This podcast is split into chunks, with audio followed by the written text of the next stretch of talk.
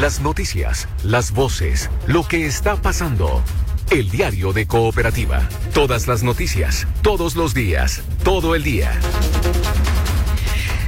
Eh, una de la tarde con 32 minutos ya contábamos temprano que el gobierno lamentó las externalidades, así las dijeron por el grave error en el llamado evacuar que estaba dirigido solo a la Antártica. Ayer por la noche el ministro Delgado responsabilizó de hecho una empresa privada. Seguimos conversando sobre este tema hasta el teléfono de la segunda edición del diario de Cooperativa, Pedro Huichalaf, abogado, magíster en Derecho y Nuevas Tecnologías, ex subsecretario además de Telecomunicaciones. Pedro, ¿cómo está? Muy buenas tardes. Muy buenas tardes, Paula. ¿Cómo estás?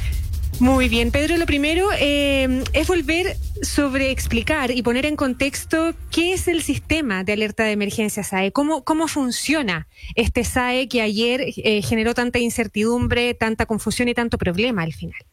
Sí, mira, por regla general el sistema de alerta de emergencia es un sistema que está centralizado en ONEMI, que es el organismo de emergencia, y que se envía un mensaje especial, un mensaje distinto al sistema del SMS tradicional, porque suena distinto, vibra diferente y sale un mensaje en todos los celulares que tienen la capacidad de recibir y en todas las compañías están habilitados. Este sistema se estableció en el año 2010, después del terremoto del 2010, cuando nos dimos cuenta que, que faltaba un sistema de comunicación más directa entre las organizaciones de emergencia y los ciudadanos.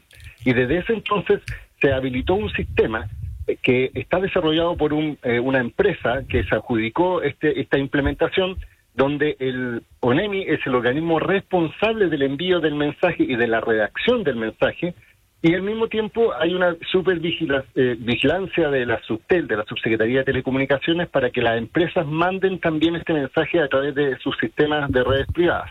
Ahora, antes, de, antes de seguir sobre lo que pasó ayer, el error y las responsabilidades que hoy día atribuye la ONEMI, usted algo ya decía, ¿quién recibe este mensaje y quién podría no recibirlo? Porque a muchos de nosotros ayer no nos llegó absolutamente nada.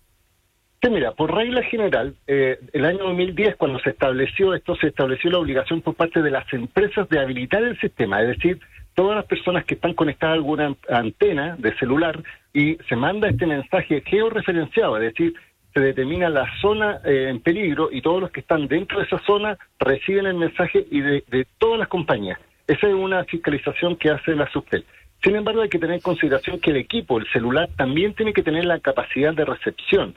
Y hay que decirlo, eh, cuando se implementó este sistema en un inicio, eh, era voluntario para los fabricantes y los importadores traer equipos con el SAE y, y algunos que no lo traían.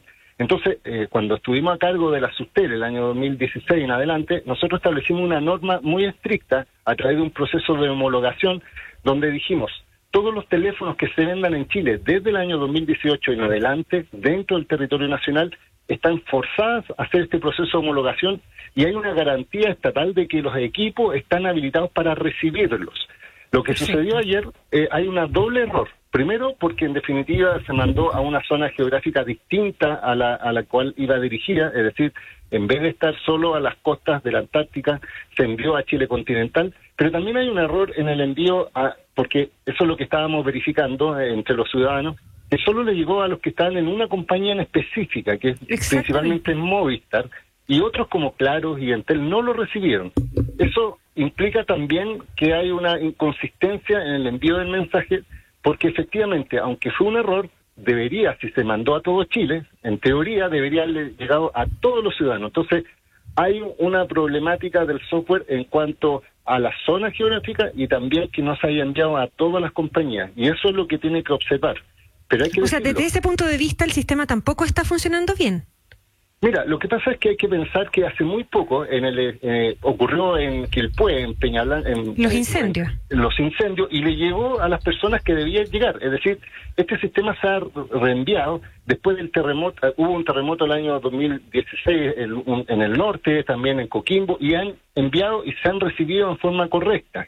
Esto significa que en las últimas actualizaciones probablemente debe haber habido un error de, del sistema entonces yo creo que efectivamente el gobierno dice que es una empresa privada, pero que es de responsabilidad de ONEMI, es decir, él es el que está a cargo del envío del mensaje por ley, de implementarlo y además hay que pensar que el mensaje tampoco era claro porque mencionaba algo de las zonas costeras, hablaba algo de, del COVID.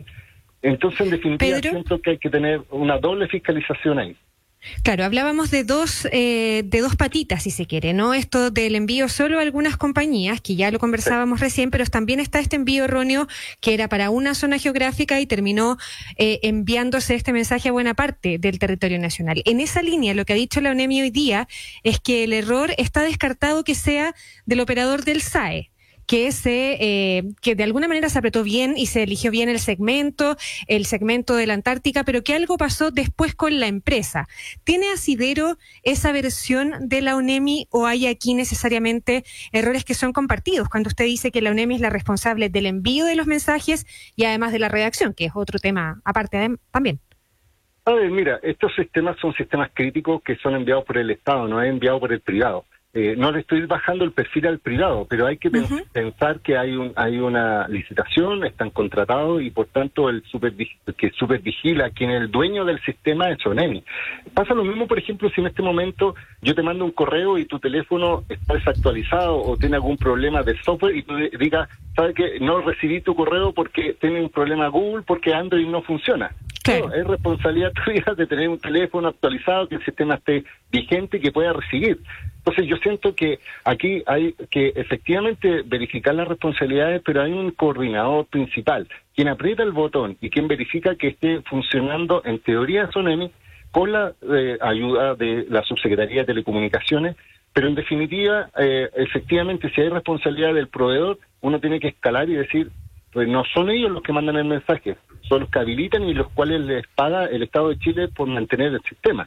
Entonces, siento que también hay que chequear, por eso se hacen pruebas eh, también de estos equipos. De hecho, hace unos años atrás, cuando yo era subsecretario, me tocó que una de las compañías, en este caso Movistar, tuvo un envío equivocado, que era un mensaje de prueba que se mandó como a las cinco y media de la mañana y que también generó problemas, y eso se determinó que había sido la empresa de telecomunicaciones y fue multada sancionada, hubo protocolos más estrictos. Entonces, en este caso, siento que en vez de adosar la responsabilidad de terceros, también hay que asumirla y verificar por qué razón eh, estos envíos que se hacen pruebas de laboratorio, digámoslo así, permanentemente se hacen pruebas sin llegar al usuario final, no se hicieron de forma correcta o no se hicieron los controles, pero la preocupación de acá es en el sistema respecto a si funciona o no, yo siento que hay que tener eh, confianza porque además este es un sistema complementario, no es el único sistema de emergencia que hay que tener.